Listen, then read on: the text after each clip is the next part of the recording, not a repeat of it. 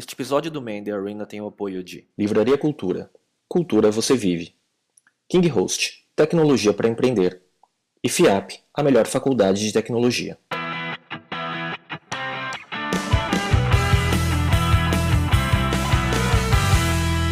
Olá, meu nome é Enche. Este é o Man The Arena, webcast sobre empreendedorismo e cultura digital. Estamos novamente aqui na Livraria Cultura, do Shopping Guatemi, para mais uma edição. E eu sou Léo Cuba e hoje a gente está recebendo aqui o Marcelo Ferreira, que é o CEO Brasil da, da Hello Food. E obrigado, Marcelo, pela presença. Obrigado, Léo. Eu que agradeço, Léo, e muito obrigado. Aí é uma honra participar. E eu queria saber primeiro, é, você é um CEO tão jovem, né? A gente estava até falando um pouco antes da gravação. É, o que, que você, antes de estar na operação da Hello Food, o que, que você fazia? Perfeito. Primeiro começar com a minha formação acadêmica, né? Eu me formei em engenharia de produção na Poli e sempre tive vontade de empreender. Mas ali, acho que no momento que eu estava na faculdade, fazia mais sentido começar em uma grande corporação. Pelo menos eu pensei isso na época, né? Hoje eu já tenho minhas dúvidas. E aí eu comecei a minha carreira profissional é, numa consultoria de gestão estratégica, na IT Kearney, que foi acho que muito bom para desenvolver raciocínio analítico, para é, trabalhar até altas horas da noite, desenvolver essa, essa resiliência que é, que é muito importante no, no empreendedorismo, né? Estar tá em contato com várias indústrias, acho que foi uma experiência muito interessante nesse sentido também. É, é um grupo super seleto de pessoas muito inteligentes, então o aprendizado é super rápido. Em um dado momento, depois de alguns anos já na, na consultoria, é, muitos dos meus colegas começaram a, a migrar para esse mundo empreendedor. Né? Eu, eu, vi isso na pele, pessoas que estudaram comigo na faculdade, algumas que não estudaram, mas que eram colegas lá na consultoria, que fizeram essa migração. E aí todos me contavam como é que foi é, essa migração do, do, mundo mais corporativo, um mundo com uma carreira muito mais planejada, para um mundo de maior risco, um mundo de mais execução do que planejamento, né? É, e todos falaram que foi muito legal. E aí, num dado momento, eu, justamente eu resolvi fazer essa mudança também. Foi quando surgiu é, a oportunidade de ser é, o CEO da, do Hello Food aqui no Brasil. Foi justamente essa mudança. E, na verdade, você fez o startup da operação no Brasil, né? Exato, exatamente. E, e eu queria que você falasse, antes da gente entrar na, no mercado que você atua hoje na Hello Food, fala um pouco sobre a Hello Food, o que, que ela faz e qual é esse mercado, né? Perfeito. O Hello Food a gente define como uma plataforma de delivery na internet. Então, nada mais é do que um site ou um app onde o cliente vai digitar um endereço ou usar algum recurso de geolocalização para localizar. Nós vamos listar quais são os restaurantes. E a gente só trabalha com restaurantes que fazem delivery, né? uma plataforma de delivery. Quais são os restaurantes que atuam naquela região é, o cliente vai escolher um daqueles restaurantes e tem algumas tecnologias para facilitar essa escolha, por exemplo, alguns filtros por tipo de cozinha, restaurantes que aceitam pagamento na internet ou não é, ele escolhe um desses restaurantes, tem acesso ao menu do restaurante atualizado, com preços, etc. Monta o pedido, então ele escolhe como se fosse um e-commerce tradicional, seja no app ou no site, é, o processo é o mesmo. Monta o pedido e aí ele faz o pedido é, na própria plataforma. E a partir desse momento a gente transmite esse pedido para o restaurante e o restaurante vai preparar e entregar com a estrutura que ele tem, que ele já está acostumado a fazer delivery. Então, assim, em poucas palavras, é uma praça de alimentação na internet. Você, como você vai num shopping e escolhe entre várias, vários restaurantes, você vai num, num ambiente de internet e escolhe um dos restaurantes e faz seu pedido. Considerando isso, qual é o modelo de negócio? Porque tá, a gente está olhando que existe tanto uma parte que trata dos, das empresas, que são os, os restaurantes e dos clientes, né? Como que funciona a parte, o, o, modelo de negócio, a estratégia disso? Uma pergunta super importante. É, realmente, a gente tem é, dois lados aí, né? De um lado você tem os restaurantes, que eles são nossos parceiros, né? nossos fornecedores, são essenciais porque são eles que vão prestar o serviço, né? É, e a gente tem toda uma equipe comercial que busca adquirir esses restaurantes, trazer esses restaurantes para a plataforma. E no fundo são os restaurantes que geram a nossa receita. A gente, o nosso faturamento vem de uma comissão que a gente cobra é, com base nos pedidos que a gente gera para os restaurantes. Então é um modelo que a gente chama ganha-ganha, um modelo win-win, é, baseado 100% em performance. Ou seja, se nós gerarmos um pedido de delivery para aquele restaurante, nós cobramos uma comissão em cima daquele pedido que a gente gerou. Esse é um lado da equação, vamos dizer assim. O outro lado são os clientes. São aquelas pessoas como nós que está lá em casa, está no escritório e resolve fazer um pedido de delivery. Né? Então a gente tem que crescer essas duas bases ao mesmo tempo para o negócio dar certo. Não adianta você começar, lógico que você tem que começar com restaurantes, você não pode ter o cliente sem ter o restaurante, mas você também não pode esperar é, ter 2 mil, 3 mil restaurantes para querer aí sim adquirir o primeiro cliente. Então a gente tem um esforço de fazer com que as duas bases cresçam. Mas para o cliente final, que é essa pessoa que faz o pedido, o serviço é totalmente grátis, o app é grátis, é, o cadastro no site é grátis, não tem mensalidade e o preço do produto, seja o produto ou a, a própria taxa de entrega, é exatamente o mesmo que você vai ter se você fizer um pedido por telefone. Então é, a gente entende que para o cliente tem que ser simplesmente uma opção mais conveniente, para o restaurante ele é um canal a mais, é um canal online para você para a gente gerar mais pedidos para esse restaurante. Né? E a gente estava conversando anteriormente, né? E a gente percebe que é, bom, primeiro isso é um marketplace, né? Um modelo Exato. de negócio, de gerar essa equação de oferta e demanda de uma forma balanceada. Por outro lado, ele pedir uh, refeição, delivery pela internet, que é uma operação de e-commerce, só que muito sensível a tempo. Porque se eu peço um sapato pela internet, eu sei que eu vou receber daqui um, dois, três dias. Se eu vou pedir refeição, eu sei que eu estou com fome, eu quero receber em 30 minutos no máximo, na média, né? É, e isso é sensível porque as pessoas pensam às vezes que por telefone é mais rápido que eu estou falando com uma pessoa, né? Então, qual é esse desafio cultural que vocês enfrentam na, nessa geração de demanda aí? É, você colocou um ponto muito importante, né? É um e-commerce, é um marketplace mas é, o, o, nosso cliente é muito mais sensível a tempo. Ele faz o pedido quando ele já está com fome e gostaria que de receber em 5, 10 minutos aquele pedido. Diferente de quando você faz uma compra de um sapato, de um CD, de um livro, se for um dia ou dois, talvez não faça uma diferença assim tão grande. Então, como que a gente atua, embora a gente não tenha o controle direto da operação, como que a gente atua para tentar evitar que o cliente tenha uma experiência ruim, para proporcionar uma experiência boa? Acho que o primeiro ponto é você garantir que as lojas estão automatizadas. O que, que significa isso? Né? que as lojas têm, ou, ou elas estão integradas com a nossa plataforma, então o sistema de gestão da loja está integrado e daí, nesse sentido, o pedido entra automaticamente no sistema de gestão, é até mais rápido do que você ligar e, e ter o tempo de espera e o atendente, né? É, ou a gente tem um software próprio que a gente instala nas lojas, que não está integrado com o sistema, mas à medida que um pedido, é, assim que o pedido é feito na plataforma, ele já aparece na loja e, e o atendente pode pegar esse pedido, ou até uma impressora, que é uma impressora desenvolvida especificamente para o Hello Food, em que quando tem um pedido novo ela apita, tem um, lá uma luz que pisca e a pessoa digita, imprime e leva esse pedido para a cozinha. Então, garantindo a automatização, você garante que o processo seja tão rápido até mais rápido do que você pedir por telefone. Agora, ainda assim, é, acontecem alguns problemas, né? Pode acontecer de, de repente, o restaurante estar tá com algum problema e faltou um motoboy, está é, tá um dia chuvoso e a operação fica mais complicada. E aí é um pouco difícil a gente atuar no sentido de melhorar. Mas aí o, o segundo ponto que a gente faz é uma gestão de, de, de repente, experiências ruins. Então, é, por mais que nós não sejamos o responsável final pela operação de logística, a gente entende que o cliente que pediu no Hello Food tem que ser bem tratado, ele tem que ter um serviço adequado. Então, se acontece um problema de, de repente, ele receber atrasado ou, ou teve algum erro, a gente tem uma equipe de pós-vendas, uma equipe de atendimento que vai ligar para o cliente, vai entender o que aconteceu. É, realmente a gente é, eventualmente paga essa despesa para o cliente ou a gente oferece um voucher. A gente quer, faz questão que o cliente tenha a melhor experiência possível, ainda que de repente a culpa, vamos dizer, naquele caso em particular, não tenha sido do Hello Food. A gente acha que isso é muito importante. Aí você tem centenas né, ou milhares de, de, de restaurantes lá dentro, né? mas é, o teu nome está associado. Então, uma má experiência com uma marca, ele pode transferir para o Hello Food como um todo Sim. e perder o usuário, né? Você é. tem toda a razão. E só complementando, é, quando a gente vê que tem um restaurante que está trazendo muito problema, justamente pelo motivo que você falou, ele começa a comprometer a imagem da marca, a gente, óbvio, dá um aviso para esse restaurante, tenta entender o que está acontecendo. Se a situação não melhora, a gente vai excluir esse restaurante. Okay. Porque o cliente é um cliente Hello Food que entrou lá, ele, ele tem que ter uma boa experiência. Se o restaurante não está colaborando, é um restaurante que não passa no nível para poder. A gente já faz uma pré-seleção, mas alguns de repente passam a pré-seleção e depois começam a prestar um serviço ruim. Então a gente tem que excluir esses restaurantes. Legal. O, a perna da entrega é feita pelo próprio restaurante, então? Sim. Hoje em dia a gente não oferece opções de logística, vamos dizer assim, né, de delivery. Então tanto a perna do preparo da comida quanto a perna da entrega são feitas pelo restaurante. Tá.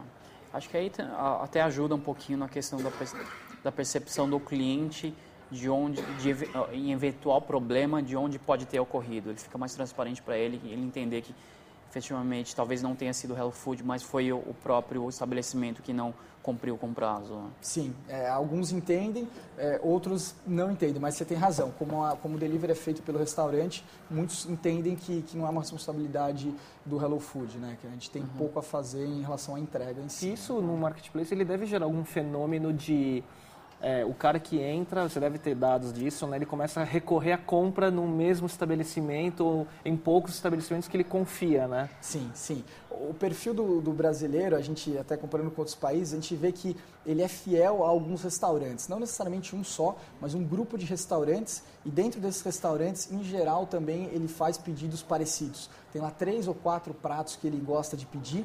Normalmente ele, ele pede desses desses mesmos restaurantes e os mesmos produtos. Mas a gente assim, né? Quando a gente vai no restaurante, não vou citar nomes, mas você tem aquele prato Sim. chave que você pede naquele lugar, né? É, eu sou assim também, acho é. que é uma característica nossa. Então, uma boa experiência, ela vai gerar uma recompra e vai gerar um boca a boca que é muito importante para propagar o serviço, é. né? Legal. Então, assim, com esse serviço não necessariamente é uma descoberta de um, de um novo lugar, mas também é um mecanismo para fazer o pedido, porque se eu na verdade, se eu compro direto sempre com o mesmo lugar, teoricamente eu poderia pegar o telefone e ligar, né? Sim, é que a gente tem algumas facilidades, né? Por exemplo, pagamento online, você consegue pagar na própria plataforma. Então, basta você ter o seu número do cartão de crédito, ou você pode até armazenar depois da primeira compra e facilita muito a recompra. Você consegue fazer a recompra com um clique. Depois, em algumas situações, você é, por mais que seja fiel a alguns restaurantes, às vezes você quer conhecer, de repente, um restaurante novo que abriu é, na região ou uma culinária nova. Então, também, é, vamos dizer que a gente não é 100%, é, a gente não fica 100% focado só em alguns restaurantes. Em algumas situações também, a gente quer comer uma comida árabe. Deixa eu ver o que, que tem na região, deixa eu ver o que, que tem de japonês na minha região. Então, realmente, a pessoa tem essa opção de, de fazer o pedido por telefone, mas a gente acredita e assim o nosso esforço é para tornar o processo pelo app, pelo site cada vez mais conveniente, a ponto da pessoa fazer uma recompra com um clique, algo que demoraria dois minutos, cinco minutos, poderia ter um erro no processo, que nesse caso o erro é minimizado, é praticamente evitado, poderia ter uma linha ocupada, é, uma série de problemas que, que você evita fazendo a compra no, no app, mesmo que seja de um restaurante que você já está acostumado a fazer. Né? É, eu sou usuário de, de delivery digital, né? É, e em marketplace, inclusive, e eu vejo que é bem assim, é, você começa a ficar acostumado, você, você pode descobrir novos lugares, mas eu, eu, foco sempre, eu tenho três ou quatro que eu sempre peço, né? Sei lá, hambúrguer, pizza, enfim, carnes e tal. Mas eu começo a ficar acostumado com a experiência na plataforma. Então, fica previsível né, pedir Exato. e esperar que vai acontecer a entrega. Exato. Do que você ligar para um lugar e dependendo do atendente, que o cara não escuta direito o que está falando, ou o pedido vem errado por erro humano. Ou você começa a confiar mais no. no... Ah, exatamente. Está tudo registrado ali, então você pode medir. Se eventualmente precisar fazer alguma reclamação, está registrado. Tem uma série de, de vantagens, né? Uhum. Bem mais prático. E, e Marcelo, assim, qual, é, como o Hello Food está presente em vários países no mundo, o que, que você vê trocando eh, informação com os outros é, operadores pelo mundo? Qual a diferença do mercado brasileiro de delivery com o mercado mundial? O mercado brasileiro, é, é legal ter essa troca de experiências, né? são mais de 40 países e vários continentes culturas diferentes. O que a gente sente? Né? O consumidor brasileiro ele é um pouco mais ressabiado. Então, é, quando ele faz o pedido, acontece, por exemplo, de de repente ter um pedido logo depois, porque ele quis confirmar. De repente demorou um minuto para vir o e-mail de confirmação e, e pelo fato de não ter uma voz do outro lado falando com ele, ele ficou meio na dúvida, principalmente na primeira compra. Depois que você faz alguma, você se acostuma. Então, é um cliente é, um pouco mais ressabiado, um pouco mais desconfiado. Né? É um desafio maior que a gente tem é, de convencer esse cliente a migrar do telefone para a plataforma. É, outro, outro fato que acontece, infelizmente no Brasil, principalmente nas cidades maiores, onde a gente atua, o trânsito é consideravelmente maior do que nas outras cidades. Então a operação de delivery ela é mais complicada. Se a gente pegar países mais modernos, né, por exemplo, Singapura, um dos primeiros países onde o Hello Food foi fundado, é praticamente uma cidade-estado, né, super pequena, super moderna, é, tem muito menos problemas na operação do que a gente enfrenta no Brasil. É, as culinárias são diferentes também, né? No Brasil pizza, assim, de longe é, é, é, o mais pedido. A gente tem muito lanche, a gente tem muito comida japonesa, muito comida chinesa, é, comida brasileira, árabe, mas a pizza ainda é o principal. Em outros países tem, tem uma diversidade maior, tem outras culinárias. Então, o modelo de negócio é exatamente igual em todos os países que a gente atua, mas o comportamento tanto das pessoas quanto a maneira como a operação se desenrola é diferente nos dois casos, né? Legal. nesses diversos países. Legal. Agora que você comentou assim do, dos usuários uh, fazerem até pedidos repetidos para ter certeza, você tem, você consegue uh, distinguir se são usuários que já compraram uh, online em outros canais ou são de repente são pessoas que estão tendo a primeira experiência de aquisição de consumo pela internet? Existe, você consegue ter essa percepção? A gente consegue medir dentro da plataforma, né? Tá. Então, se o usuário fez uma compra anterior na plataforma, tem um tag lá que indica que é um usuário recorrente. É, agora, a gente não consegue medir o histórico do usuário fora, Claro, fora do ambiente, né? Aham. Isso seria bem difícil. Mas a gente tem uma inteligência por trás, é, quando, quando a gente mede, por exemplo, se o usuário fez um pedido, dois, três, isso acaba impactando muito o CRM, né? A maneira como a gente se relaciona com clientes já adquiridos. Uhum. Então, se o cliente já fez cinco pedidos, a gente consegue saber que tipo de culinária ele pede, é, que Ticket, momentos que ele né? pede, ticket. E aí você, de repente, manda uma newsletter, porque hoje em dia a gente é bombardeado com muita newsletter Claro. e é uma coisa meio chata. Então a gente procura, né, e é uma coisa que está sempre em constante evolução, mandar para o cliente alguma promoção que faça sentido para ele. Que ele abra aquilo e fale, poxa, realmente eu vou pedir. Não que ele fale, putz, mais uma promoção que não tem nada a ver, não não quero nem saber. A gente faz um monitoramento, mas sempre do, que- do cliente que já é nosso dentro do perfil de compra da plataforma. Mas fora é, é difícil. É, né? na verdade, assim, eu pergunto isso até porque assim, o, a nossa grande onda anterior do comércio eletrônico, as compras coletivas, trouxeram muitas pessoas que nunca compraram antes. E eu acho que algum, alguns novos negócios, talvez aplicativos de delivery, traga pessoas que nunca tiveram essa experiência, então você tem algumas algumas coisas que eles vão fazendo e talvez isso seja uma evidência de a pessoa teve que comprar duas vezes, ele tem uma insegurança, então É. talvez eles nunca tenham comprado pela internet mesmo. Muito então, provavelmente. é, eu tenho a sensação que a gente tem, tem essas, esses novos serviços trazem novos clientes também e vai criar, aumentar a base, né? É, eu estava conversando com o Marcelo também, assim, e o mercado é tão grande, né, de tanto de estabelecimentos que você pode colocar para dentro da sua plataforma, como de consumidores, que basicamente é isso, né? É, você está criando cultura de, de transação online, de comércio eletrônico, né? É, tem, tá tem uma mudança de hábito grande aí, né? Como já aconteceu em outros setores que migraram para a internet. Mas é um, é um mercado enorme, porque nós temos hoje no Hello Food em torno de 2 mil restaurantes. No Brasil inteiro tem, assim, dezenas de milhares de restaurantes. Então, a gente está longe de ter eh, todos os restaurantes. A gente tem uma parcela pequena nas principais cidades. É, e mesmo desses restaurantes que, que são parceiros, é, a gente faz um volume de pedidos que ainda não é tão grande quanto o telefone. Então, assim, é- tem um potencial enorme, enorme. E se você for pensar daqui 5, 10 anos, eu não vejo porquê, depois que a pessoa passar por essa primeira compra e perceber que o pedido veio e que, que teve uma experiência boa, não tem porquê você continuar fazendo no telefone. É, é- é muito mais conveniente, né? Sim. E assim, você está dentro é, do grupo Rocket na internet, que também tem outros grandes e-commerce de verticais, né, como Dafit, Tricai, Canu e por aí vai. Easy Taxi. Né? É, como que é você, como, agora como um, um CEO, né, é, não mais consultor, é, tocar uma operação que tem um, tan- tanta agressividade nos números, né? Como que é a cultura Rocket no, no dia a dia? É uma, é uma cultura bem agressiva, né? uma cultura muito focada em metas, em execução, em velocidade de execução é, e qualidade de execução, obviamente, também. Mas a Rocket, assim, é, realmente é um foguete. Né? Se você pensar o Hello Food, ele foi fundado globalmente há pouco mais de dois anos. Hoje a gente está em 40, mais de 40 países, 45 países. Quer dizer, algo que há dois anos nem existia. A própria Rocket no Brasil é, tem pouco mais de três anos. Então, assim, é, é realmente é uma cultura muito agressiva. Eu acho que a troca de conhecimentos existe dentro dos países onde o Hello Food opera, mas também existe entre os ventures da, da Rocket. Isso é algo bastante interessante, né?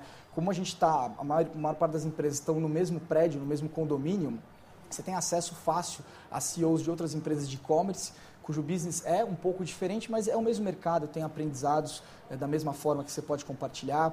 A, Rocket tem outros marketplaces também, e aí o aprendizado é maior ainda, a, a, a potencial de compartilhar conhecimento é ainda mais interessante, né? Então é uma experiência muito intensa. Acho que se eu fosse usar uma palavra assim, muito intensa. É, é muito trabalho, trabalho duro, troca de conhecimento, e, e eu acho que o, o que é mais legal é que quando um venture começa, né, quando o Hello Food começa, ele, por mais que comece do zero, no sentido que nós fundamos a operação, né? Eu particularmente fui responsável por fundar aqui no Brasil.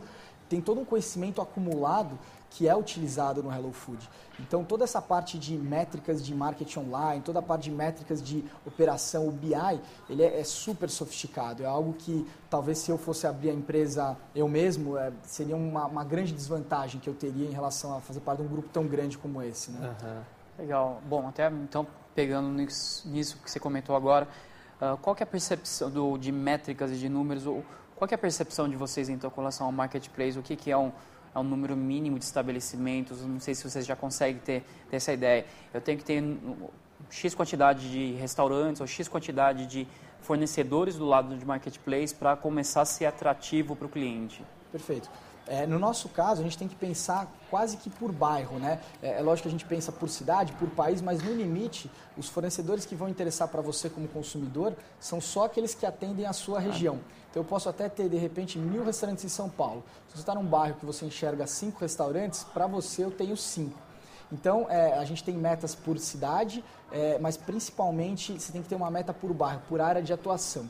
Eu não, sei se existe um número mágico, mas eu diria que você tem que ter pelo menos umas 3 a 5 culinárias diferentes, não é então só o número de fornecedores, mas a variedade. variedade. Não adianta uhum. você ter só pizzaria, você tem que ter pizzaria, você tem que ter lanche, você tem que ter uma opção de ou japonês ou chinês, preferencialmente os dois. Um árabe, né? Um você árabe, é um mix, né? Exatamente, você tem que ter um mix desses e dentro de cada cozinha, pelo menos uns 3 a 5 restaurantes para que a pessoa também tenha uma outra opção. Não, não ache, bom, pizza só tem essa pizzaria, essa pizzaria eu não gosto, eu quero ter algumas outras. Isso acaba levando, vamos dizer que a 20, 20 a 25 30... num raio Exato. próximo de entrega, né, de uma localização. É claro que assim, é bom ter até mais, porque a pessoa acaba tendo mais escolhas, mas chega um ponto também, se você de repente tiver 200 opções, é, ainda é relevante porque você pode usar como cliente os filtros para poder, bom, eu quero ver só as pizzarias. Aí você vê lá, você já limita a 15 pizzarias. Você vê rating também, é você como marketplace, rates, né? Exato. Então, tem, faz sentido você ampliar é, é, a base de restaurantes, mesmo em regiões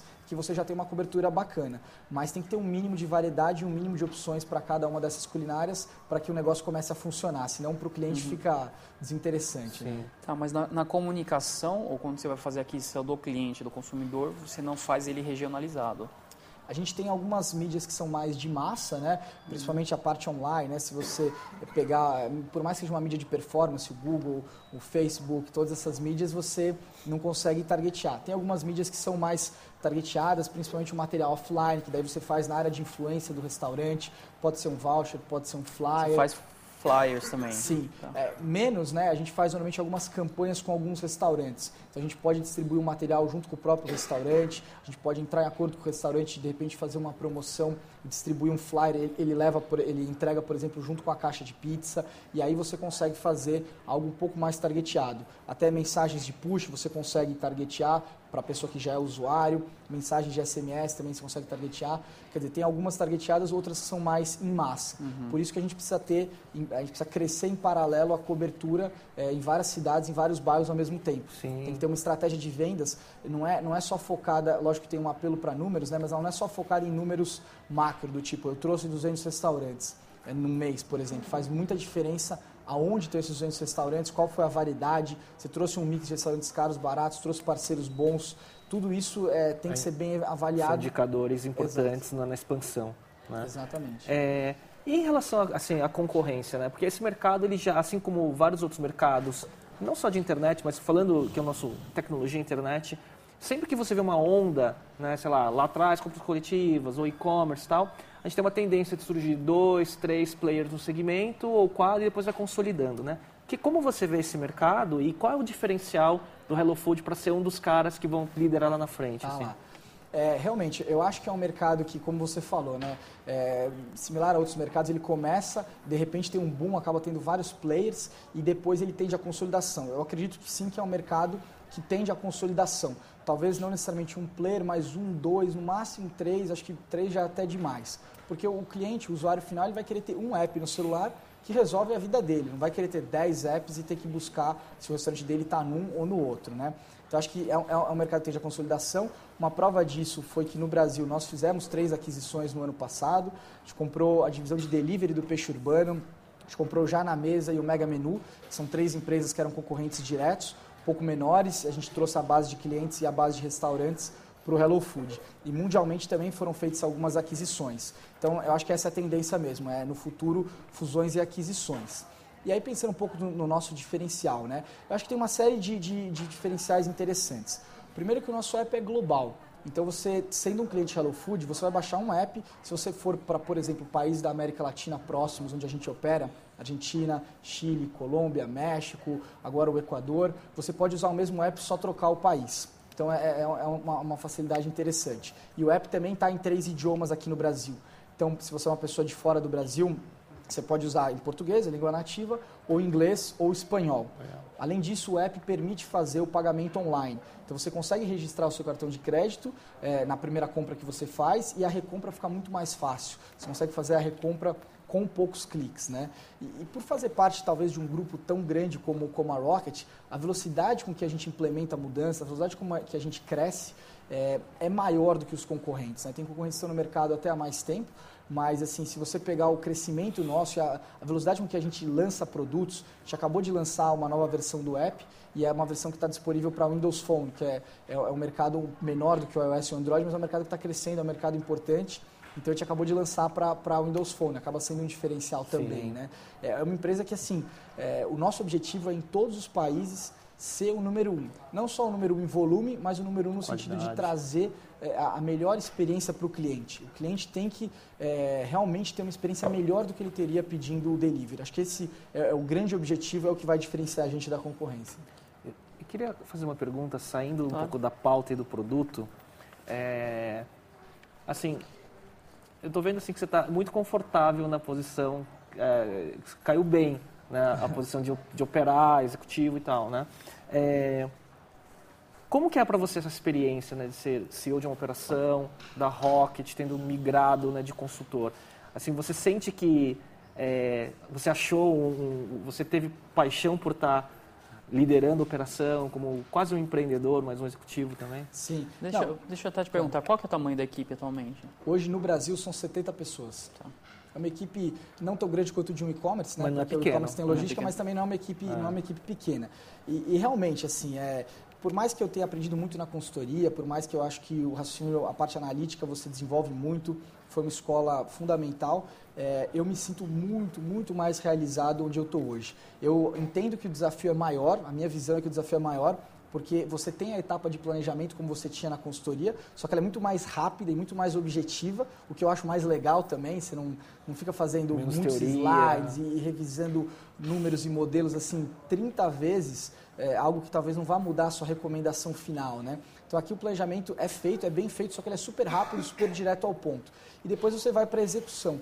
E eu sinto que assim, talvez o meu DNA, é, embora eu goste da parte do planejamento, é muito a parte da execução porque é na execução que você começa a ver que muitas das ideias que você teve não estavam completamente erradas, mas elas precisam ser adaptadas, precisam ser ajustadas. E, e, essa é a parte, eu acho, que da adrenalina, é o que, é o que motiva você a trabalhar mais horas, é o que motiva você acordar, todo dia tem um desafio novo, é muito dinâmico. Então, é um desafio muito grande, é uma responsabilidade grande, é, mas eu me sinto assim bem realizado e me sinto bem motivado no dia a dia. Acho que é algo que é, é uma experiência bem diferente da, da época que eu, que eu tive na consultoria. É, porque eu percebo, apesar de ser conhecido você hoje, assim, eu percebo que o vírus de, de operar, de empreender, de liderar, assim, pegou você, assim, né? Sim, então você está bem na, na função aí. Né? É, eu sempre sonhei com isso, é, acabei, como eu falei, optando por começar numa, numa carreira mais corporativa, mas logo eu percebi que, é, assim, eu até poderia ter um, sucesso nessa carreira, mas não é o que me deixaria mais realizado. Então, é, depois que eu fiz essa mudança, eu me senti muito mais à vontade, assim. Uhum, é mais legal. intenso até, mas eu, eu, me sinto mais realizado. Legal. A gente até fez essa brincadeira antes. O que, que as consultorias e os bancos de investimento estão fazendo para reter os talentos que estão indo para o mundo empreendedor? Startup, né? Startups. claramente eles não gostam muito da gente, né? Porque teve uma migração grande, é, particularmente onde eu trabalhava antes, na né? Iticari teve muita gente que, que migrou. É, então, assim, é, realmente eles é, devem estar preocupados, eu não sei exatamente o que, que eles estão fazendo. É, é uma carreira legal também, eu acho que é uma questão de perfil. Sim, eu não sim. acho que, acho que é importante falar que eu não acho que é uma carreira melhor ou pior. Tem pessoas que eu conheço que são Diferente, brilhantes e que gostam realmente de desenvolver essa parte analítica, não gostam de implementar, gostam de trabalhar no que seria potencialmente a melhor solução.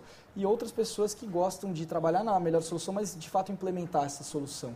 Então acho que cada um tem, tem seu mercado, mas é, realmente assim as consultorias e os bancos de investimento têm um trabalho a mais agora que surgiram essas startups aí no Brasil para reter os talentos nessas empresas, né? Legal. E assim, é, falando, finalizando sobre o assunto de produto, existe alguma coisa que você possa falar de novidades que vem pela frente? que vocês vão lançar, diferenciais? Olha, acho que a principal realmente é, é, é, o app, porque acabou de lançar, foi um lançamento que foi feito agora, nesses últimos dias. É, e, e, o fato de ter um, o pagamento online, ter a recompra facilitada, ter um visual e uma navegação bastante diferenciados em relação à versão anterior, ele é a maior novidade, mas é, o que eu posso te dizer é que assim, é um esforço constante. A gente acabou de lançar esse app, daqui um mês vai ter, na verdade daqui uma semana já vai ter alguma atualização, daqui um mês vai ter alguma atualização mais major.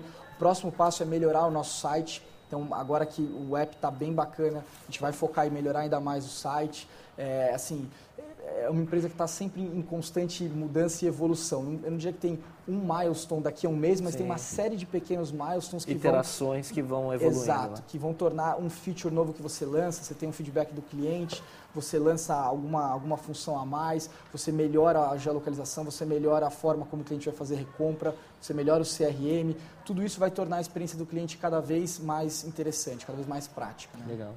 É, até se comentando da questão do app, você pode falar para a gente qual que é a, a proporção, depende de, de, pedidos app pedidos web. Sim, Acho, sim. Imagino que delivery seja um desses serviços que uh, o mobile seja predominante em cima da internet. Né? Exato. Como no nosso caso, como a gente lançou primeiro web, ficou durante um tempo só com web, o maior volume hoje ainda é web. Eu diria que em torno de 60% e a parte app seria o, restante, 40%. Né?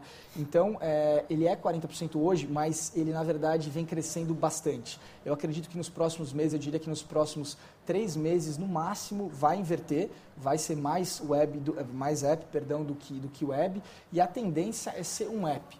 Porque, lógico, você tem as mesmas conveniências no app e no web, né, a gente chama do front-end, mas, mas o app ele é muito, mas assim, muito mais conveniente. Você pode pedir, por exemplo, se você estiver voltando para sua casa, está no eu elevador. Faço isso. Eu estou dirigindo e eu calculo. Estou há 30 minutos de chegar em casa, a hora que eu estou num farol, pá, peço. Eu, eu, já fiz isso várias vezes, quer dizer, é muito mais fácil. Você tem um app lá, ele é mais é uma versão mais enxuta, mais consolidada, mas tem todas as principais informações. É, então, assim, o app é a gente quer se posicionar como uma empresa, como um aplicativo mobile de delivery online. Legal. Mas a gente tem o site para aquelas pessoas que de repente ainda não têm o smartphone ou Sim, que ainda claro. uma tela maior. Mas o assim é um app de delivery. Claro, é um acho que assim esse serviço faz mais sentido para para app, para mobile do que para um desktop, para internet usando de um computador fixo, né? Sim, eu concordo 100%. A, a, a, a vantagem, a grande conveniência aí que realmente aparece é. quando você está em movimento, né? Sim. Isso que você citou é um caso típico é. disso, né? Ou mesmo quando você está, de repente, num local, na sua sala de TV, vendo TV, você normalmente está com o seu celular. Segunda tela, né? Pô, você não vai voltar a pegar o um notebook. É. Você está ali com o celular, é muito mais fácil. No Sim. trabalho, está no elevador. Quer dizer, são várias situações em que o app, que você pode pedir através do app e você Às vezes pode... pede por um clique, né? Exato, Dependendo, exato, né? exato. Isso aí. A gente vai chegando no fim do, do episódio e a gente tem um... A gente não está com nenhum livro na mesa, mas eu sei que né, é, você deve ter. É, qual a indicação de um livro que você tenha lido e que tenha feito mudado a tua forma de perceber alguma coisa? Olha, um livro que eu acho muito bacana, eu li a versão em inglês, chama The Four Hour Work Week. Em português, clássico já. É, é um clássico. Entre empreendedores é clássico, né? né? É, vocês devem ter ouvido muitas... Entre os apresentadores do Mandarina, mais ainda, né? É, eu, eu, gostei muito, eu até comprei o segundo livro que ele fala mais sobre uh, The Four Hour Body, né, que uhum. é, é uma variação mais específica para o corpo humano, né? Mas o que, que eu achei bacana do 4 Hour Work Week? Realmente é, é um livro muito analítico, então todos os exemplos que, que o autor, o Tim Ferriss, ele, ele fala, ele prova isso com números, ele, ele comenta. Ele é um livro bastante radical, até começando pelo, pelo título, né? Quer dizer, ele já é um título bem é, provocativo no sentido de falar, poxa, você tem que trabalhar quatro horas por semana. Não é a nossa realidade, não é a minha realidade, eu estou longe ainda dessa realidade. Mas depois ele explica o porquê desse título, por que trabalhar quatro horas. Eu acho que se fosse para pegar, tem vários pontos interessantes, eu convido todo mundo a ler esse livro. Ah, um ponto que me marcou muito foi um dado momento quando ele falou sobre você lançar um novo produto. Que normalmente as pessoas falam, bom, eu vou lançar um novo produto, um novo serviço, eu vou perguntar na rua, vou fazer uma pesquisa, vou contratar uma empresa. Só que as pessoas que estão respondendo a pesquisa dessa empresa tendem a falar, ah, não, eu compraria, eu acho legal a sua ideia, eu acho que você devia investir. Mas isso é muito diferente de você chegar e falar, olha, Tá pronto o serviço, tá pronto o produto. Você pagaria? Você pagaria, tá aqui na Ah. minha mão. Você quer comprar? Uma grande parte dessas pessoas vai acabar não comprando. Então, o que, que ele fala? Bom, isso causa um dilema, né? Quer dizer, então você tem que abrir empresa, mas você não sabe se vai dar certo, como é que você faz? E ele usa muito a internet. Ele fala, poxa, por que, que você não anuncia, não faz um, um teste é, e, e lança um produto que de repente você nem tem na internet e vê qual a aceitação média? Você coloca ele lá, já até a venda, Ver quantos cadastros Vê quantos cadastros tem, você fala que de repente, por exemplo, se for um produto, ele cita lá uma roupa que você poderia importar, fala que tem um, fre- um prazo de entrega longo, por exemplo, 30, 40 dias. Você até conhece o fornecedor, você vai até conseguir atender esse cliente, mas você já faz um teste real para ver de fato o que, que o cliente, se o cliente vai comprar ou não. Então, eu acho que ele dá uma série de conselhos que são até alguns conselhos até para a vida pessoal, outros para o mundo de negócios, muitos focados para empreendedorismo, que são bastante interessantes e que quebram um pouco é, aquela administração clássica que você aprende na- nas faculdades. Então, acho que é um livro bem disruptivo nesse sentido. É um livro que eu- é uma leitura que já é uma leitura clássica, né? muita gente já leu. Quem não leu, eu, eu convido a ler. Acho que é bem bacana. Legal. In, você tem algum livro? Tenho, tenho uma indicação também, um e-book, né? Hoje a gente não tem nenhum livro físico em todo. É, eu vou todo- pegar os meus aqui também. É, a indicação minha é a The Viral Startup, de um autor chamado Andrew Chang. Ah, ele é muito focado, agora usa-se muito o termo growth hacker.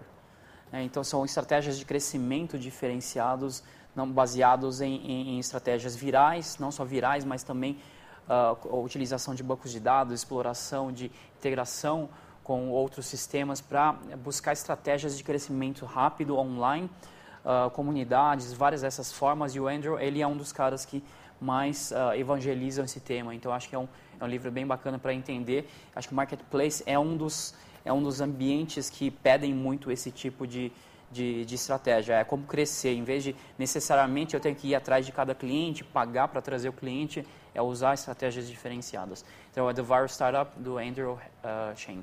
Legal. E eu vou, eu sempre indico livros mais práticos é, em relação ao empreendedorismo, mas dessa vez eu vou falar de uma de uma mini biografia que é o Things a Little Bird Told Me, que eu estou ouvindo o audiobook no Audible, que é do Biz Stone, que é cofundador do Twitter. Anteriormente eu tinha indicado no outro episódio o Hatching Twitter, que é a história do Twitter é, contado por por um jornalista e esse é contado em primeira pessoa pelo Biz Stone, que é um dos cofundadores. Eu gosto muito dessas biografias das informações internas de como as coisas acontecem olhando pelo lado de Dos dentro bastidores, e né? não olhando pelo lado da, da imprensa, do PR, né? E é bem interessante porque deixa lá audiobook divertido e enfim uma novelinha aí para ouvir. E é isso a minha indicação. Legal. Obrigado, Marcelo. A gente, vai, Também, a gente vai colocar todos os, todas as os edições. caracteres, todos- mas é youtube.com Mandarin TV, facebook.com Mandarin TV e tem o, o podcast no iTunes em áudio também.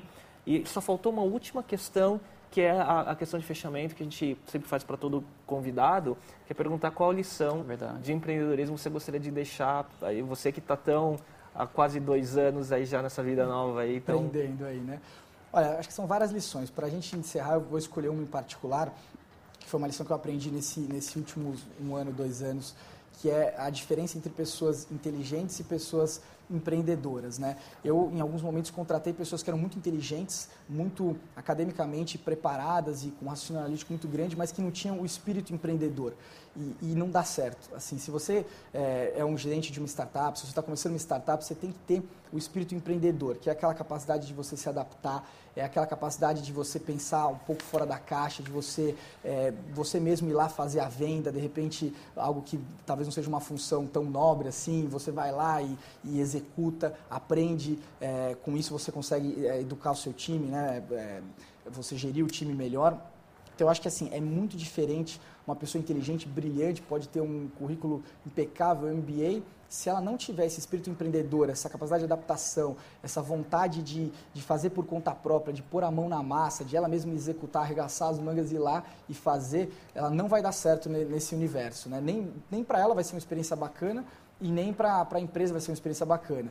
Então, se você está recrutando, é, pense nisso. E se você não está recrutando, se você é uma pessoa que está pensando em fazer a mudança, tente fazer uma autoanálise para ver se você tem esse espírito, porque ele assim é fundamental para você sobreviver né, nesse mundo que não é um mundo fácil, é um mundo de muitas horas de trabalho, é um mundo de mu- muito intenso, né? é, tô vendo que você não sai mais dessa carreira de empreender e liderar, mas Muito legal. É isso Marcelo, aí. obrigado pela sua presença. Eu que agradeço, uma honra participar, acho que foi muito legal o bate-papo. Obrigado de verdade, gostei bastante. Obrigado, Marcelo. A gente volta no próximo episódio do Mandarina. Obrigado.